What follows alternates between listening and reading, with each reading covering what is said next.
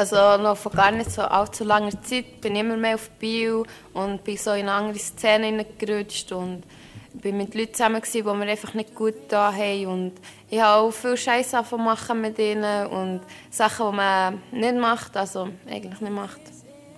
Und nachher im März bin ich ins Spital gekommen, habe über 40 Grad Fieber, eine Nierinfektion und eine Blutvergiftung und ich bin wirklich fast dann gestorben. Und in diesem Spital ist es mir wirklich mega schlecht gegangen, ich dort war, auf der Notfallstation. Und auf der Notfallstation haben sie mir eine Infusion gegeben und, und Medikamente, das Fieber sinkt und alles. Im 2011 ist mein Sohn der Leon auf die Welt gekommen. Das an sich ist ja ein sehr ein erfreuliches Ereignis. Leider war aber die Geburt der blanke Horror. Der Leon war zwei Wochen vor der Geburt vor Plazenta nicht mehr versorgt. Das heisst, er ist aus Mangelgeburt auf die Welt gekommen. Er ist wirklich ganz klein und ausgehungert, als er auf die Welt kam. Während der Geburt hat man dann festgestellt, dass meine Frau eine schwere, unentdeckte Schwangerschaftsvergiftung hat. Das heisst, dass sie kurz nachdem der Leon auf der Welt war, einen Kreislaufkollaps hatte. Man hat in diesem Augenblick weder Puls noch Blutdruck messen. Das Reanimationsteam ist sofort gekommen und hat sie mit chemischen Helfern wieder zurückholen. Zu allem Unglück haben wir zwei Wochen nach dieser Geburt auch noch Bescheid bekommen, dass der Leon eine unheilbare Stoffwechselkrankheit hat. Das alles hat dazu geführt, dass ich sehr traurig war und überfordert mit der Situation. Ich habe mich auch von Gott allein gefühlt. Ich habe im März 2012 mein Pflegefachfrau-Studium angefangen in Bern, in Ausserholingen. Und während dem Studium in der Schule ist alles reibungslos abgelaufen. Ich habe wirklich mir vorgestellt, dass es mein Traumberuf ist, den ich mir seit klein wünsche. Jedoch bin ich nach einem halben Jahr in ein Praktikum auf der Onkologie in Biel und äh, plötzlich habe ich einfach gemerkt, dass ich mit dem Alltag, mit dem Berufsleben nicht mehr zu Schlag komme. Ich habe eine Angst gegenüber mir selber, gegenüber diesen Menschen entwickelt. Ich habe kein Selbstvertrauen mehr. Gehabt. Und irgendwann, desto mehr ich bei arbeiten habe ich eine Depression entwickelt. Ich war traurig, dass ich mich nicht mehr dem stellen konnte, dieser Herausforderung, diesen Wünschen, die ich seit klein hatte. Und äh, irgendwann ist, ähm, habe ich dann in eine, zu einem Psychiater müssen, ja, Hilfe von außen annehmen, weil ich mich nicht mehr selber kennt habe, weil ich an einem Punkt angelangt bin, wo ich nicht mehr mit meinem Leben umgehen konnte. Es ist so weit gekommen, dass ich in eine Klinik musste, dass ich musste lernen, wieder meinen Alltag in den Griff zu bekommen. Bis ich an einem Punkt angelangt bin, wo ich nicht mehr nicht mehr mit den Theorien von diesen Psychiatern anfangen konnte und wo ich gesagt habe, dass ich das Ganze hinter mir lassen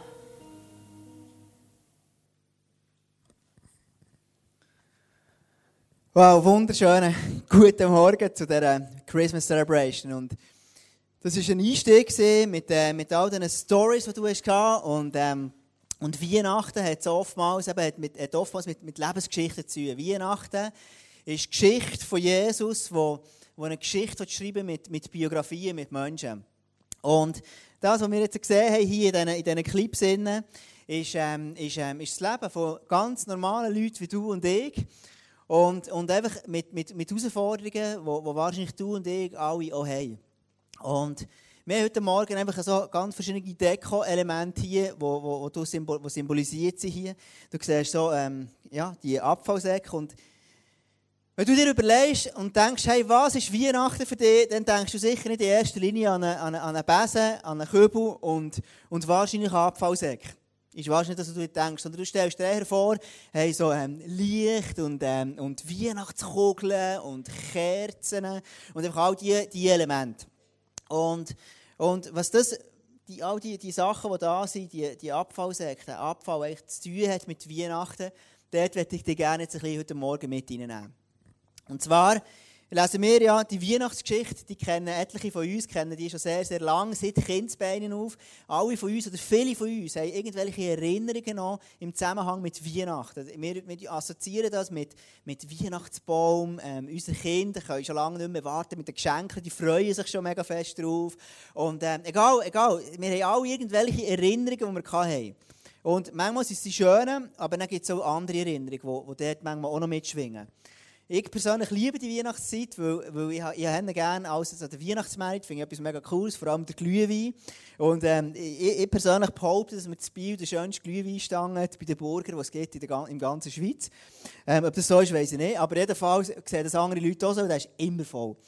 Und, und ich liebe dort, einfach Glühwein zu trinken. Ich liebe dort herzugehen, und jedes Mal, wenn ich dort bin, merke ich, wow, das ist einfach, das ist einfach cool. Du bist mit den Leuten zusammen, du trinkst Glühwein. Das ist so ein Gefühl, das mega speziell ist. Und das, was ich persönlich auch cool finde, ist, wenn du am Morgen früh mal rausgehst, an dieser Weihnachtszeit, ist immer so das Gefühl von, alles ist noch ruhig, der Tag durch ist mega hektisch. Und dann am Abend, wenn du noch auf der Straße bist, fängt es langsam wieder ruhig werden. Das ist so, ich finde das so eine, eine spezielle Spannung, die in der Luft ist. Und darum, das ist etwas, ich liebe, ich liebe die, Weihnachts, ähm, die Weihnachtsgeschichte und die Weihnachtszeit. Und meine Message, die ich heute, ähm, der Titel von dieser Message, die ich habe, ist Licht im Stall. Licht im Stall.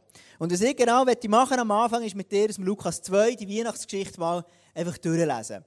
Und ähm, dass wir die mal ein bisschen wissen, was ist der war, was ist das Setting gewesen, wie hat es ausgesehen. Lukas 2, Vers 1 bis 7 heißt: In dieser Zeit befahl Kaiser Augustus. Also Kaiser Augustus, das ist dann zumal nur schon der Satz heißt, dieser Satz bedeutet für das damalige Volk Israel ähm, einen Riesenstress. Der Kaiser Augustus ist jetzt kurzum ist wirklich zum, zum, zum grossen Herrscher geworden in Rom, hat sich können durchsetzen gegen einen von seinen Verwandten. Er ist jetzt wirklich der alleinige Herrscher, der das Volk Israel unterdrückt. Also er hat extrem, eigentlich unbeschränkte Macht.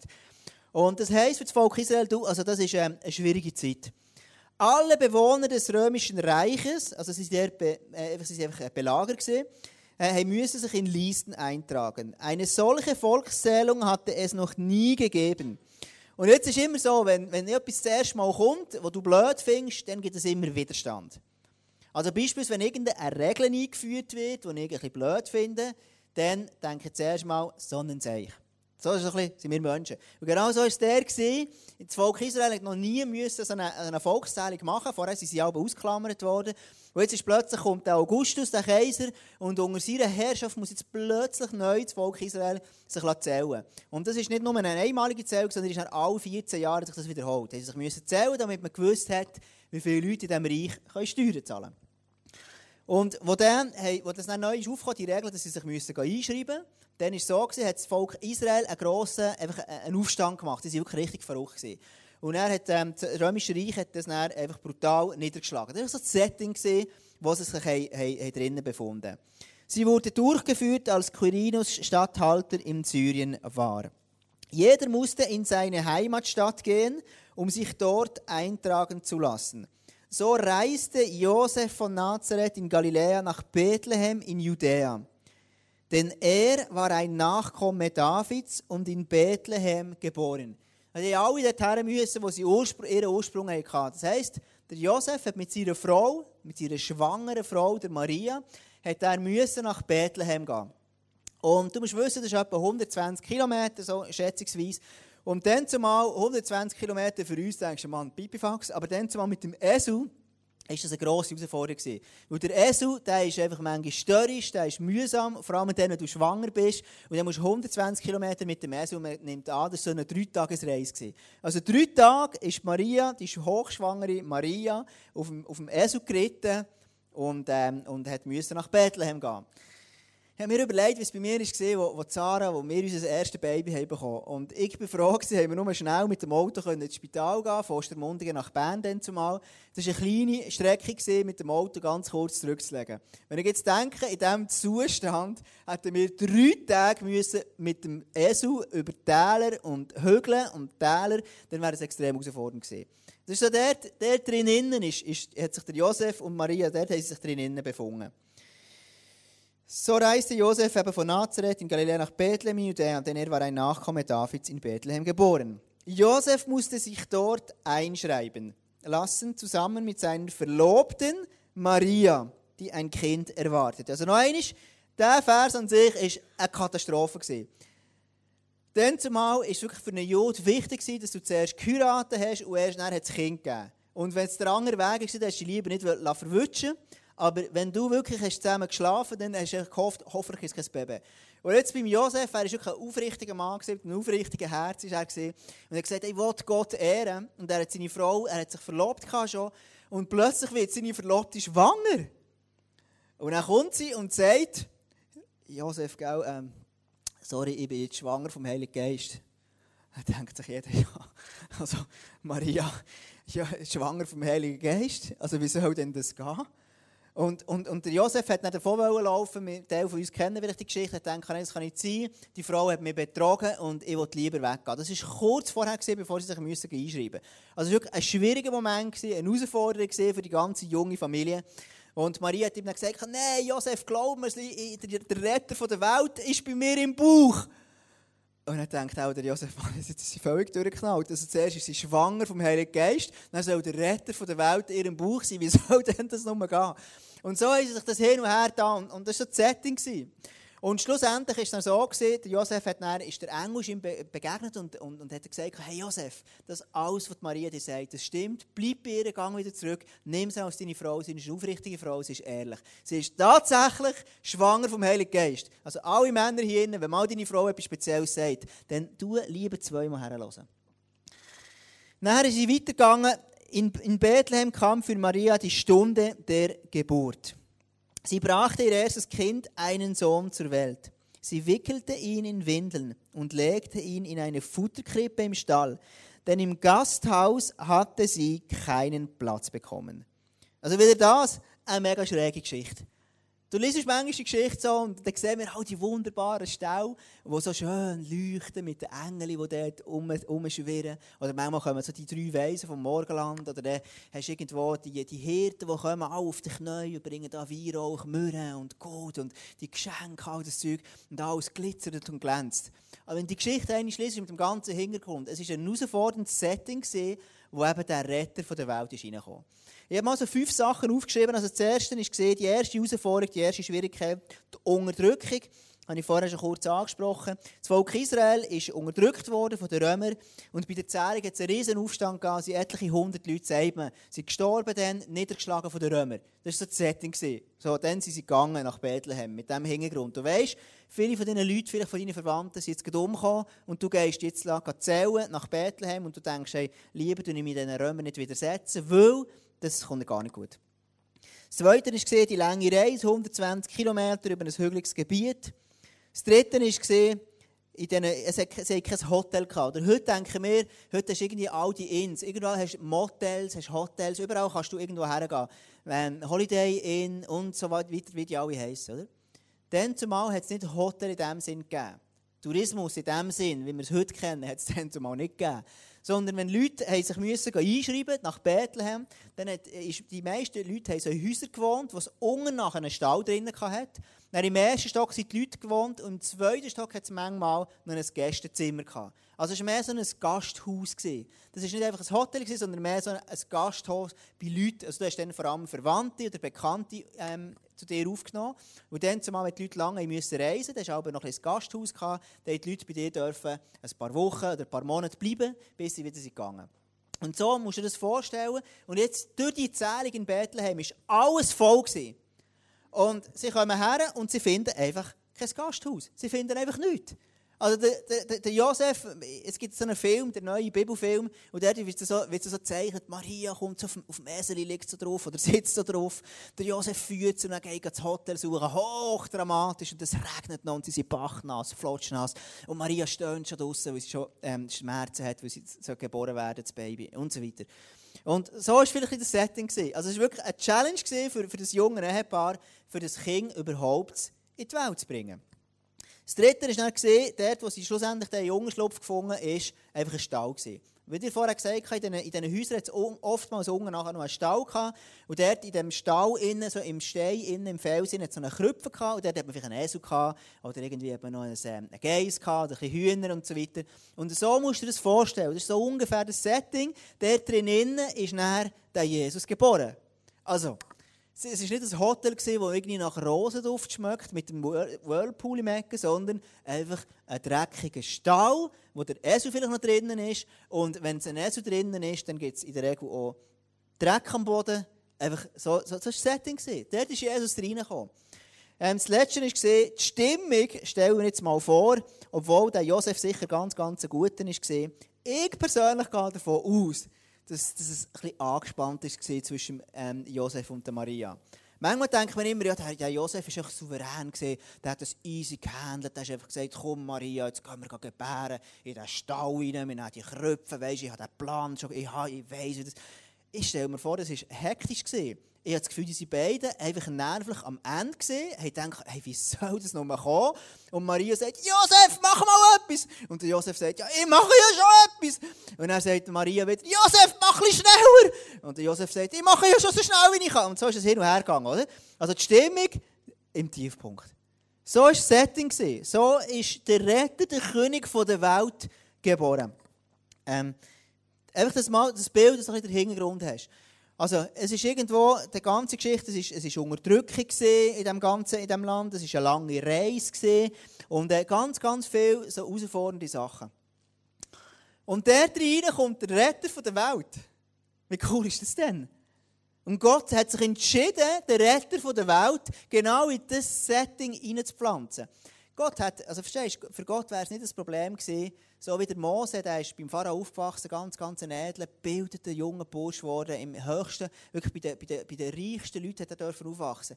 Jesus Gott, hat auch so können geboren werden. Also Gott hat sich können entscheiden, dass, dass, dass, dass, dass die Mama von Jesus nicht Maria war, sondern eine andere Frau, die irgendwie aus ganz, ganz reichen Verhältnissen kommt. Und dann wäre Jesus aufgewachsen in einem prunkvollen Palast irgendwo, ich weiß nicht genau wo. Hätte auch sein können ist aber nicht. Gott hat sich etwas überlegt, wo er gesagt hat, ich will, dass der Retter der Welt in diesem Abfallsetting auf die Welt kommt. Interessant ist mal das Setting, wo Jesus ist geboren Interessant ist aber nachher, Teil von uns kennen die Geschichte, Jesus kommt auf die Welt und Maria hat auch einfach Schmerzen gehabt. In allen Filmen kommt er so rührend daher und plötzlich ist das Baby da. Und zur gleichen Zeit, mehr oder weniger, ist draußen auf dem Feld die Hirte und hat zu den Schafen geschaut. Und dort erscheint dann plötzlich ein Engel. Und der Engel sagt, schon das an sich ist ja speziell. Du denkst, du bist draußen am Schäferhüten und der Engel begegnet dir. In Lukas 2, Vers 10 heißt, aber der Engel sagte, fürchtet euch nicht, ich verkünde euch eine Botschaft, die das ganze Volk mit großer Freude erfüllt. Mit großer Freude erfüllt erfüllt. Das ist das, was die Engel sagen.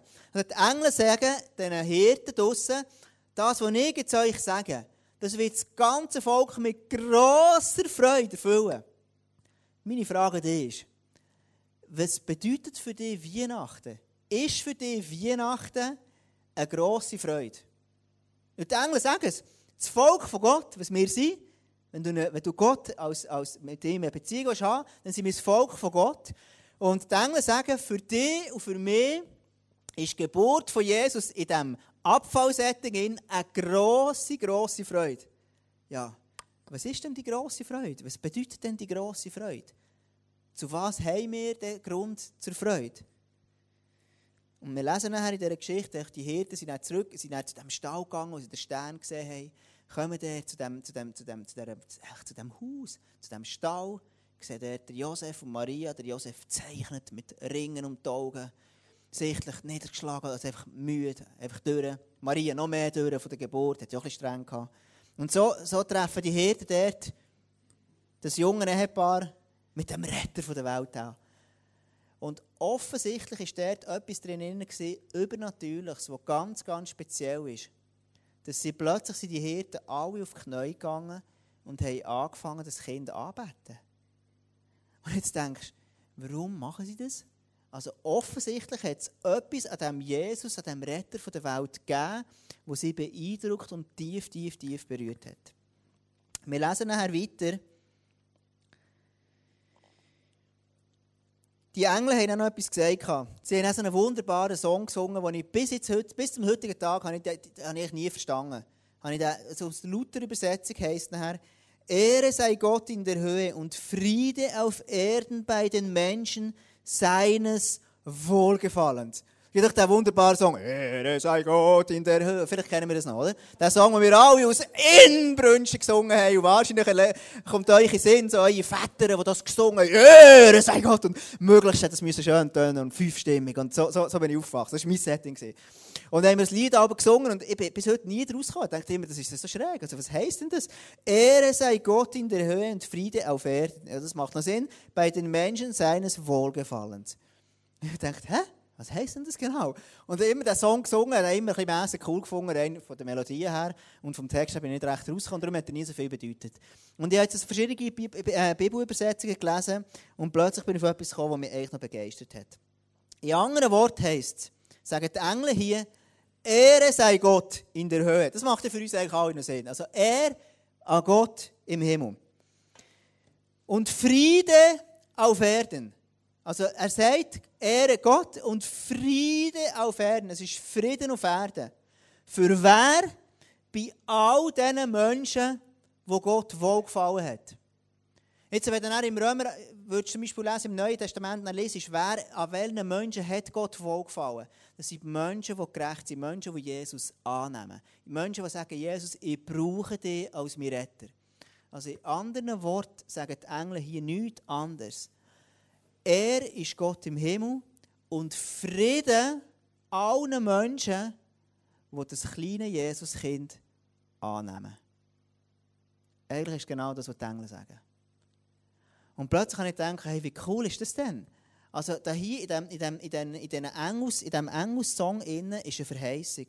Es ist eine Verheißung drin, wo Gott mir sagt, hey, hey, du hast Frieden zu gut, du kannst Frieden bekommen, wenn du Jesus annimmst. Und mir hat die ganze, ganze Geschichte mich wirklich auf begeistert, und ich gemerkt habe, hey, es hat so Sachen, so Aspekte drin, die ich bis jetzt noch gar nie gesehen habe. Es gibt Aspekte dort drin, und ich muss sagen, hey, wie cool ist das denn? Wenn ich Jesus annehme, dann kann ich Frieden bekommen in meinem Leben. Und was der Frieden jetzt bedeutet, werde ich mit euch noch ein zusammen anschauen. Und zwar haben wir vorhin die Clips gehabt, die du gesehen hast am Anfang. Und die Anfangsclips, sie wirklich so gewesen, die Herausforderungen, die drei verschiedene Personen hatten.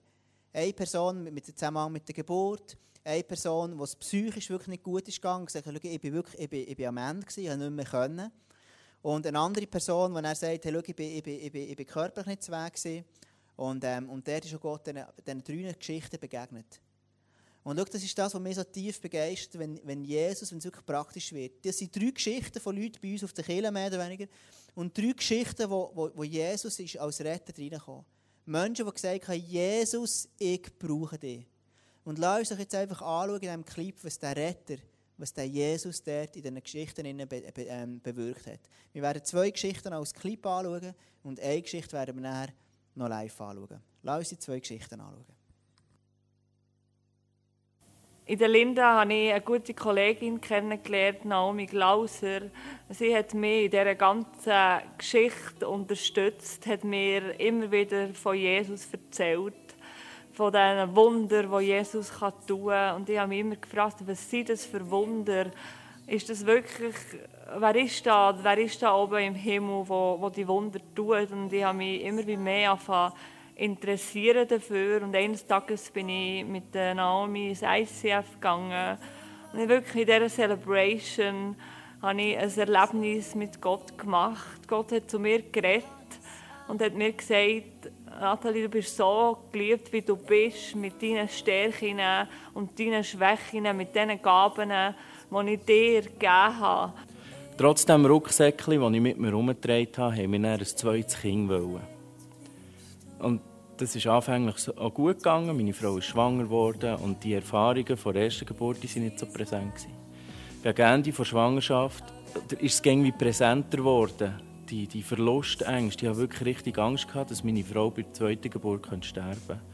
Dass meinem zweiten Kind etwas passieren könnte. Oder dass das zweite Kind eben auch die Krankheit hat vom Leon. in dieser Not bin ich zu Gott und habe wirklich, ich habe ihn bestürmt, ich habe gefleht, ich habe, ich habe wirklich, bin auf den Knien herumgerutscht und habe Gott gesagt, hey, bewahre uns davor. In diesem Flehen und Bestürmen war es wie wenn die Stimme von Gott zu mir sagt, die Zeit vor Trauer ist vorbei. Und genau so ist es passiert. Wir haben eine super gute, extrem schnelle, komplikationsfreie Geburt erlebt. Wir haben ein gesundes Mädchen, Jolina, bekommen, wo wirklich schon was, im ersten Augenblick, als sie auf die Welt ist gekommen, hat sie gesungen ausgesehen. Und wie und Diagnostik, ob sie jetzt die Stoffwechselkrankheit hat, die hat man so rasch wie möglich hat man die gemacht. Und auch dort haben wir Bescheid bekommen, dass sie die Stoffwechselkrankheit nicht hat. Und das hat mir wirklich gezeigt, Gott hat seine Hand bewegt. Und dort ist wieder Licht in die Situation hineingekommen. Ja, seitdem dass Jesus in mein Leben ist reingekommen, hat sich eine Unmenge in meinem Leben verändert.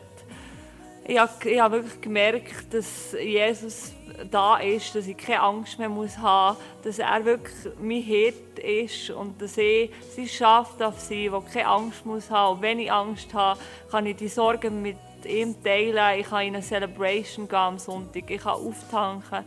Ich kann mehr über den coolen Gott kennenlernen, der für uns da ist und einfach in jeder Situation, egal in der Show, egal ob es uns gut geht, egal ob es uns äh, schlecht geht, er ist einfach immer da an unserer Seite und es ist einfach eine Nähe und ein Geschenk vom Himmel, dass wir den Gott kennenlernen und dass ich mein Leben mit dem Jesus teilen darf. Die Frage ist, was hat sich verändert seitdem? Ich habe noch heute manchmal Mühe zu verstehen, warum das der Leon jetzt die Krankheit hat oder warum wir das alles müssen durchmachen Aber das ist nicht der springende Punkt. Wichtig ist, dass ich nicht mehr traumatisiert bin, dass ich den Rucksack von diesen Erfahrungen nicht mehr mit mir herumtragen muss. Ich bin wirklich frei geworden. Ich habe Heilung erlebt. Ich habe erlebt, wie Gott seine Hand bewegt hat. Ja, was bedeutet das für mich? Es ist ein unglaubliches Geschenk, eine unglaubliche Ehre, dass ich den Jesus kennenlernen durfte. Dass ich ihm einfach die, die Ängste abgeben und die Ängste mit ihm darf teilen und dass ich nicht mehr alleine mit dem muss sein muss, wie ich früher war. Ich habe jemanden an meiner Seite, auch wenn Freunde manchmal nicht da sind oder keine Zeit haben, weiss, dass ich zu Jesus gehen kann und dass er in jeder einzelnen Minute, wo es mir schlecht geht, wo es mir gut geht, dass er bei mir ist. Ich bin dankbar, dass ich so eine fröhliche, aufgestellte und hübsche Frau an meiner Seite darf haben, nach wie vor, dass nichts passiert ist. Ich bin so dankbar dafür, dass ich zwei herzige, kleine, aufgestellte, lebensfrohe Kinder habe. Ich bin froh, dass ich von Gott nicht vergessen gegangen dass Gott bei mir war. Ich bin froh, dass es Leon so viel gut geht. Er hat eine unheilbare, chronische Stoffwechselkrankheit und man merkt nichts. Er ist aufgestellt und lebensfroh. Manchmal fast zu fest. das ist extrem schön, das zu sehen. Und ich bin so dankbar dafür, dass Gott der gute Hirt war in meinem Leben, in dieser Situation, und er in der Bibel beschreibt. Gott sagt in der Bibel, er ist der Hirt, der uns aus dem finsteren Tal führt. Und das ist in meinem Leben passiert. Gott hat mich und meine Familie an Hand genommen und hat uns aus dem finsteren Tal von der Verlustängst und vom Verlust herausgeführt. Jesus ist der, der, geboren ist, mitten in einen Stall hinein, mitten in unseren, in unseren Dreck, mitten in unseren Abfall hinein, mitten in unser Versagen hinein. Und das ist das, was mich einfach tief, tief begeistert. Das ist etwas von dem, wo ich sage, Jesus, wie cool bist du denn? Gott, wie cool bist du denn? Weil du bist nicht einer, der ist, für, für, für, für, für wenn ich alles im Griff habe, sondern dann, wenn ich die Sachen am wenigsten im Griff habe, dann wird, ist Gott einfach am mächtigsten, am kraftvollsten. Und das ist das, was mich begeistert. Und manchmal beten wir Gott und sagen, Gott, schau, ähm, gib mir eine Antwort auf das und auf jenes und eins. Und oftmals merke ich, dass Gott nicht direkt eine Antwort gibt, manchmal. Sondern manchmal, dass er einfach mal einen Samen gibt, den ich brauchen kann für etwas in meinem Leben. Etwas, das nicht einfach sofort schon aufgegangen ist, eine Antwort, die fix fertig ist, sondern Gott legt einen Samen in mein Leben hinein, wo etwas daraus entstehen kann. Und das ist wie eine Antwort, ein Weg, wie Gott manchmal zu unserem Abfall, zu diesen Licht in den Stall von mir persönlich hineinbringt. Und ich werde euch die letzte Geschichte mit der Janice ich hier live machen. Und ähm, das ist eine Geschichte, wo eben Gott wirklich ihr Leben rein, einfach einen Samen in sie hineingelegt hat, wo etwas hat dürfen, das Schlechte hat schlussendlich dürfen zu etwas Gutem werden in ihrem Leben. Und ähm, welcome on stage, Janice. Ähm, gebt ihr doch einen Applaus. Janice Haas. Janice Haas, gell? So wie der Küngo so, gell? Ja, voll. Genau. genau. Welcome. Setz dich nochmal her. Genau.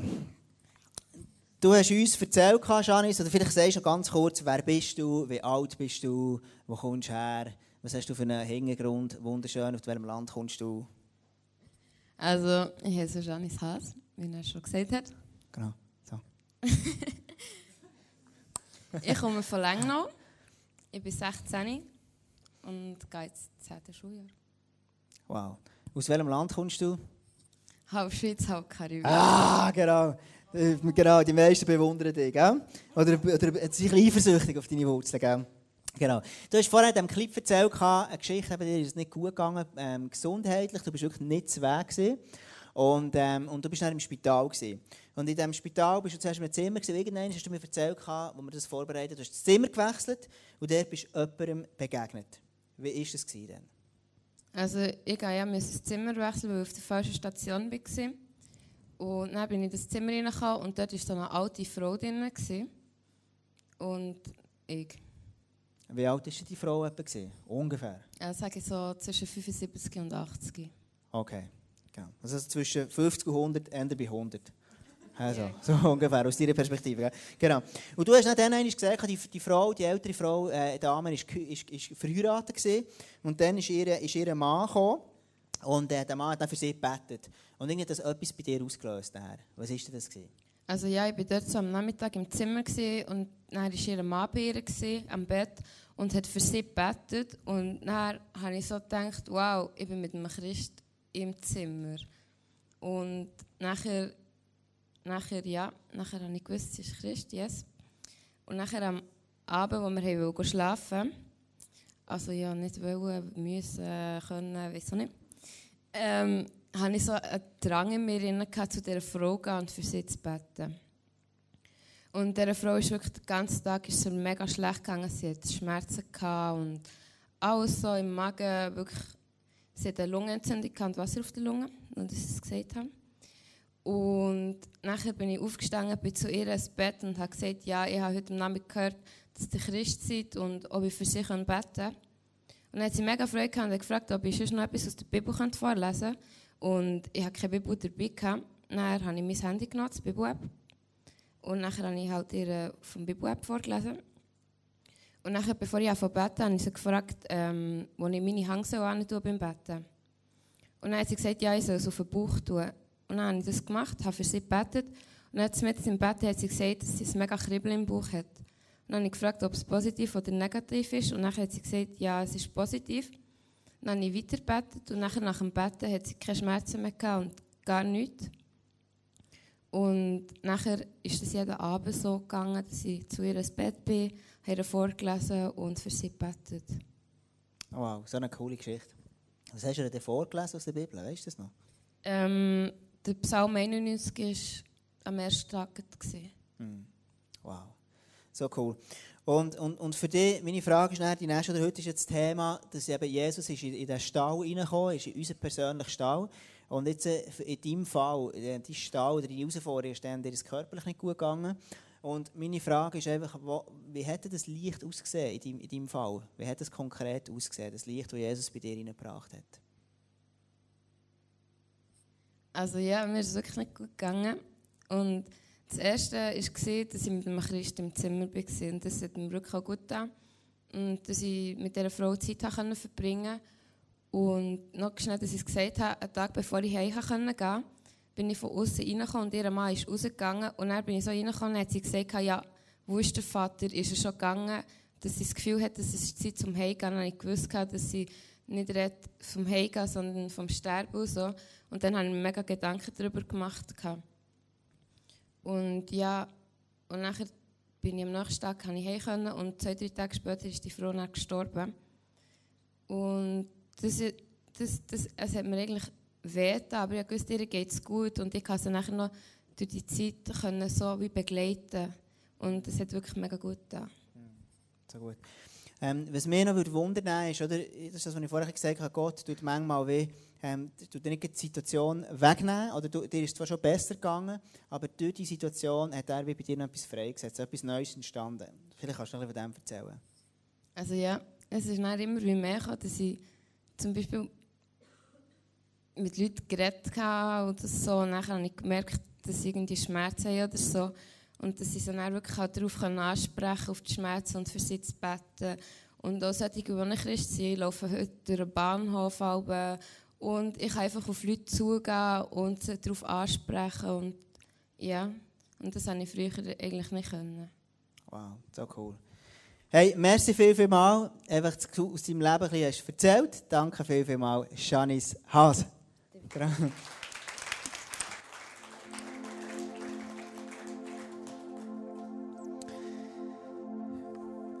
Was ich jetzt zum Schluss machen möchte, ist einfach der Bogen zu, zu dir und zu mir. Und zwar, du hörst so Geschichten. Und so Geschichten tönen immer cool, wenn es bei anderen ist. Aber die Geschichten, die wir gesehen haben aus dem, aus dem, aus dem Leben von Nati, aus dem Leben von Endo oder aus dem Leben von der Janice, ist, kann deine Geschichte sein an dieser Weihnacht. Das kann deine Geschichte sein, wo Jesus wirklich in deinem Leben etwas ganz, ganz Krasses kann verändern kann. Und das ist das, wo wir daran glauben, wo ich tiefst daran glaube, dass Jesus kann in, deinem, in deinem persönlichen Stall wirklich Licht hineinbringen kann. Das Licht kann kommen in deinen Stall hinein. Und Jesus ist da, Jesus will dir begegnen.